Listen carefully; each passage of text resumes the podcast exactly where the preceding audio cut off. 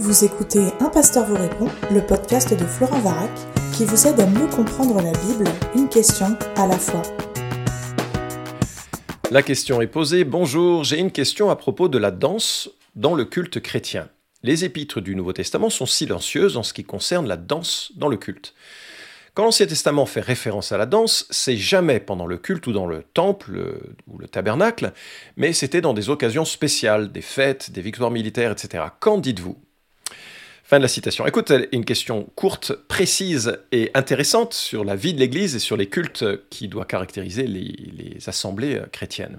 Alors en Afrique, où je me rends souvent et j'ai des amis que j'aime profondément, des collègues que je respecte énormément, en Afrique, j'observe que pendant les cultes, notamment au temps des offrandes, alors je ne sais pas si c'est réparti dans, répandu dans toutes les, euh, dans toutes les églises euh, ou c'est simplement dans notre union d'églises, mais pendant le temps des offrandes, euh, les, les, hommes et les femmes viennent apporter en dansant leurs offrandes sur, sur le devant d'une table. Et, c'est toujours très très touchant, cette joie, surtout pendant le temps d'offrande, et, on voit qu'il y a une véritable culture de la danse qui s'est instaurée. En même temps, je me souviens, quand j'étais euh, pasteur de l'église de Cusset, à Villeurbanne, il y avait une dame qui rendait visite à notre église et qui m'a demandé, avant que le culte commence, si elle avait le droit ou si elle pouvait danser pendant la louange. Alors, j'étais un peu surpris par, et puis, par, sa question, puis avant que le culte commence, je suis un peu concentré sur ce qui va arriver.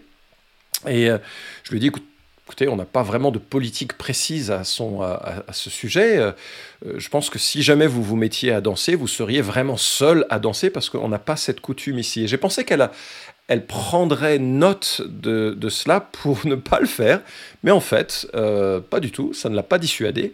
Et dès que la musique a commencé, que le chant s'est lancé, elle s'est mise au milieu de l'allée, elle s'est mise à danser. Et j'observais la l'Église, et je dois dire, j'ai été reconnaissant pour le calme, la maturité de l'Assemblée, qui a vécu ce culte comme à son habitude, sans, un jugement un peu, euh, rapide et, violent qui aurait été finalement très peu édifiant et très peu utile, ni non plus sans s'associer à elle de façon extravagante, parce que ce n'était pas notre, euh, euh, notre Église et notre coutume d'Église. Alors, voilà, l'Église a observer, laisser des marches culturelles. En même temps, cette femme, elle a attiré l'attention sur elle, et dans un culte, c'est peut-être pas trop euh, ce qu'il faudrait faire. Mais cette expérience m'a laissé une interrogation. Est-ce que cette femme donnait un exemple euh, ou bien est-ce qu'elle se mettait en avant? Pour le coup, c'était le cas dans notre contexte. Fallait-il l'interdire ou fallait-il permettre une certaine flexibilité? Alors tu as raison, dans l'Ancien Testament, et ce sera ma première remarque, il y a beaucoup de danse, et la danse fait partie non pas forcément du culte, mais de la célébration de Dieu dans l'ensemble de la vie, que ce soit au temps des moissons, que ce soit dans le temps des mariages, que ce soit dans les, moments où on pouvait se, rassembler, certaines, euh, les, récoltes, les fêtes politiques et même les fêtes euh, religieuses, on avait des femmes qui s'accompagnaient du tambourin, qui, dansaient, euh, les enfants parfois se joignaient à, ces danses. Euh, et je cite ici le dictionnaire Bost qui dit Ces danses, en général d'un caractère religieux, se justifiaient par le besoin naturel à l'homme d'exprimer sa joie, sa reconnaissance pour son Dieu, aussi bien par les mouvements de ses membres que par les sons de sa voix. Mais elles n'avaient aucun rapport avec les dissipations et les danses toutes charnelles, habituellement voluptueuses, des bals et ballets modernes. Fin de citation. Oui, mais en fait, il y a un dérapage historique que l'on observe euh, avec euh, euh, Exode. Tu te souviens que pendant que Moïse était sur la montagne, le peuple s'est livré à de grandes réjouissances en faisant un veau d'or. Et Chester, dans son commentaire sur l'Exode, un excellent commentaire, fait la remarque suivante. Dieu et Moïse condamnent les responsables, Moïse et les Lévites tuent ce jour-là 3000 personnes, qui sont livrées à l'immoralité, hein, tandis que l'Éternel frappe lui-même le peuple. Verset 35 de ce passage.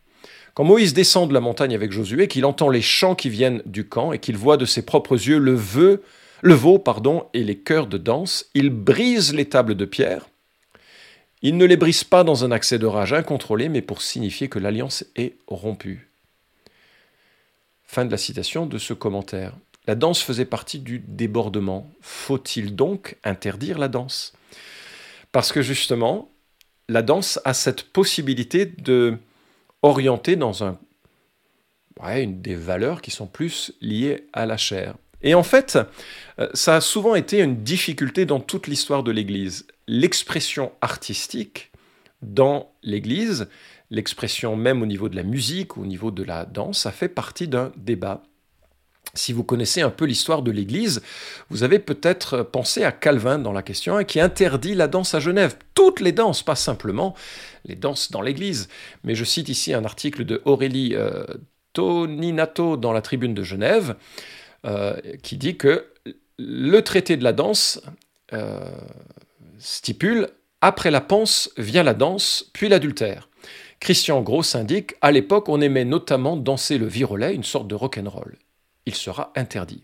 Mais la mise au, ban, de la danse ne, se ne fera pas long feu. Au XVIIe siècle, des maîtres à danser reviennent à Genève. Les bonnes familles veulent que leurs enfants puissent fréquenter dignement les salons. Les Genevois ne dansent plus et ne fêtent plus non plus. En 1550, toutes les fêtes sont supprimées. Le seul jour chômé doit être le dimanche. Même le jour de Noël disparaît. Il a lieu le dimanche le plus proche du 25 décembre. En 1546, on tentera même de christianiser les tavernes. On demande aux tenanciers d'acheter une Bible. Les clients sont censés commencer le repas en priant. Cette utopie sera abandonnée l'année suivante. Fin de citation. Waouh Donc, euh, c'était pas facile de vivre sous Calvin à Genève. Faut-il interdire la danse, y compris la danse séculière? Faut-il autoriser la danse chrétienne dans les cultes? Donc, deuxième, euh, troisième remarque maintenant, quel principe appliquer? Marc Dever, dans son livre L'Église intentionnelle, oppose deux principes. L'un est le principe régulateur, qui signifie que nous faisons, lors de nos rassemblements dominicaux, tout ce qui est clairement justifié par les, euh, par les Écritures. Cette justification claire correspondra soit à un commandement explicite de la Bible, soit à une interprétation claire et nécessaire d'un texte biblique. Le principe régulateur s'oppose au principe normatif, euh, qui a été proposé par le pasteur anglican Richard Hooker, qui enseignait avec Martin Luther en son temps que dès lors qu'une pratique n'est pas interdite par la Bible, elle peut être incluse dans la vie collective et la louange d'une église locale. Le principe régulateur interdit tout ce qui n'est pas commandé dans les Écritures, tandis que le principe normatif permet tout ce qui n'y est pas interdit. Tu vois la différence? Principe régulateur, tu fais que ce que la Bible demande. Principe normatif, tu euh, permet tout ce qui n'est pas interdit. Quel est euh, le bon principe à appliquer dans euh, la vie de l'Église? Si on retient le principe régulateur, il n'y aura pas de danse pendant les célébrations du culte, du culte du Nouveau Testament. Si on retient le principe normatif, on peut accepter qu'il y ait des danses puisque ce n'est pas interdit dans le Nouveau Testament. Quel principe est-ce que tu vas prendre? Moi, je ne sais pas. Viguier et Stoffer, dans le livre le, Manuel pour l'animation du culte, dit La musique dans l'Église a souvent basculé d'un extrême à l'autre. Les cultes des premiers siècles, centrés sur la parole de Dieu, étaient sobres et s'opposaient à ceux des païens qui étaient provocants, sensuels, extatiques, cérémoniels, théâtraux, avec des statues et une culture visuelle envoûtante. L'Église a réagi en proposant des cultes plutôt sobres. Les pères de l'Église, par opposition à la culture du paganisme, ont souvent condamné certaines pratiques telles que l'usage d'instruments, de danse ou d'expressions émotionnelles. Fin de citation. Et Bob Coughlin dit, bibliquement parlant, aucun responsable de la louange, pasteur, groupe ou chant ne pourra jamais nous rapprocher de Dieu. Nous ne pouvons pas forcer l'entrée dans la présence de Dieu par des cris, des danses ou des prophéties. La louange elle-même ne peut pas nous mener dans la présence de Dieu, seul Jésus peut nous amener dans la présence de Dieu. Il l'a fait une fois pour toutes par son sacrifice, qui ne sera jamais répété, mais dont on peut se souvenir avec joie et dans lequel nous pouvons placer notre confiance. Bon, avec ce tour d'horizon, comment conclure? Le culte de l'Ancien Testament a quelques exhortations, mais elles ne sont pas forcément à vivre au sein d'une célébration hebdomadaire de l'Église. Par exemple, le psaume 149.3 qui loue son nom avec des danses, qui psalmonie en son honneur avec le tabourin et la harpe, le psaume 154, louez-le avec le tambourin et avec les danses, louez-le avec les instruments à cordes et le chalumeau.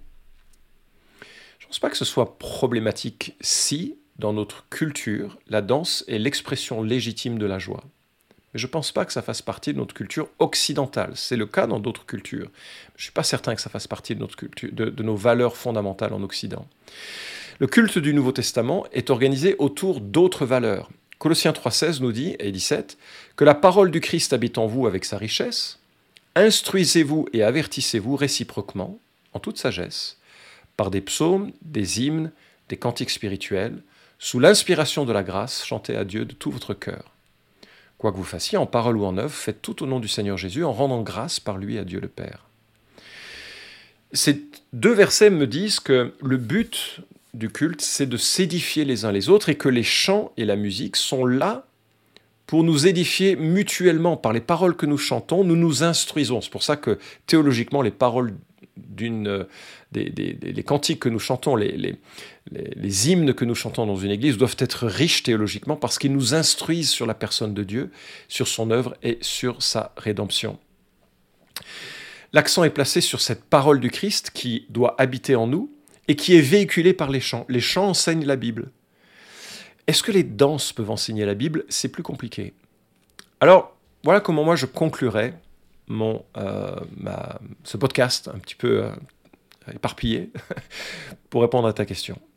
Premièrement, je dirais que le culte doit être centré sur Christ et sur la rédemption. Et à ce titre, deuxièmement, il doit maximiser l'écriture et l'enseignement que Dieu nous laisse dans les chants, dans les prières, dans, les, euh, dans, la, dans la prédication, bien sûr, de, la parole que l'on va prendre vraiment sérieusement. On va maximiser l'écriture. Et puis on va laisser la culture donner quelques indices qui accompagnent, parce que euh, chaque culture va exprimer la manière de parler, la manière de se, s'instruire les uns les autres. Et si la danse est recherchée pour une transe, pour attirer le regard des autres, pour s'unir aux autres de façon charnelle, et ça existe aussi, il faut la prescrire absolument. Et je vois mal comment dans notre Église on pourrait inclure la danse sans que ce soit vraiment un peu un ovni dans notre culture d'Église. Mais si par contre, dans une culture donnée, il est inconcevable de chanter sans bouger le corps, la danse n'est pas au centre et c'est magnifique. Et ça doit être, je ne sais pas si ça doit être encouragé, mais certainement pas empêché parce que c'est là que s'exprime réellement, corps et âme, ce que le verset 17 que nous avons lu euh, exige. Quoi que vous fassiez en parole ou en œuvre, faites tout au nom du Seigneur Jésus, en rendant grâce par lui à Dieu le Père. Et donc on peut danser dans la mesure où c'est l'expression qui accompagne ce qui est central, qui est l'édification mutuelle. Euh, ceci dit, euh, il faut avoir conscience que lorsqu'un non-chrétien vient dans une assemblée et qu'il voit des gens qui dansent, alors ça ne va pas forcément le conduire à une appréciation du message de l'Évangile et de la personne de Christ. Dans le sens où Jésus dit, c'est à l'amour que vous avez les uns pour les autres que les gens sauront que vous êtes mes disciples, hein, Jean 13, 35. Et puis en 1 Corinthiens chapitre 14, c'est la parole prophétique, c'est-à-dire l'enseignement pertinent de l'Écriture à la vie que nous menons qui va plonger les gens à genoux. Et parfois, je crains qu'il y ait un peu du matu vu qui pourrait, qui pourrait naître d'un culte ostentatoire qui fait la place trop belle aux émotions sans nous permettre de réaliser qu'au centre du culte se trouve Christ et la rédemption des pécheurs euh, dont nous avons tous besoin. Cet épisode vous a édifié? Alors merci de le liker ou de le partager pour que d'autres puissent en profiter. Pensez aussi à vous abonner à la chaîne d'un pasteur vous répond pour ne manquer aucun des prochains épisodes. Enfin, si vous avez une question à poser à Florent Varac, écrivez-lui directement sur contact.toutpoursagloire.com.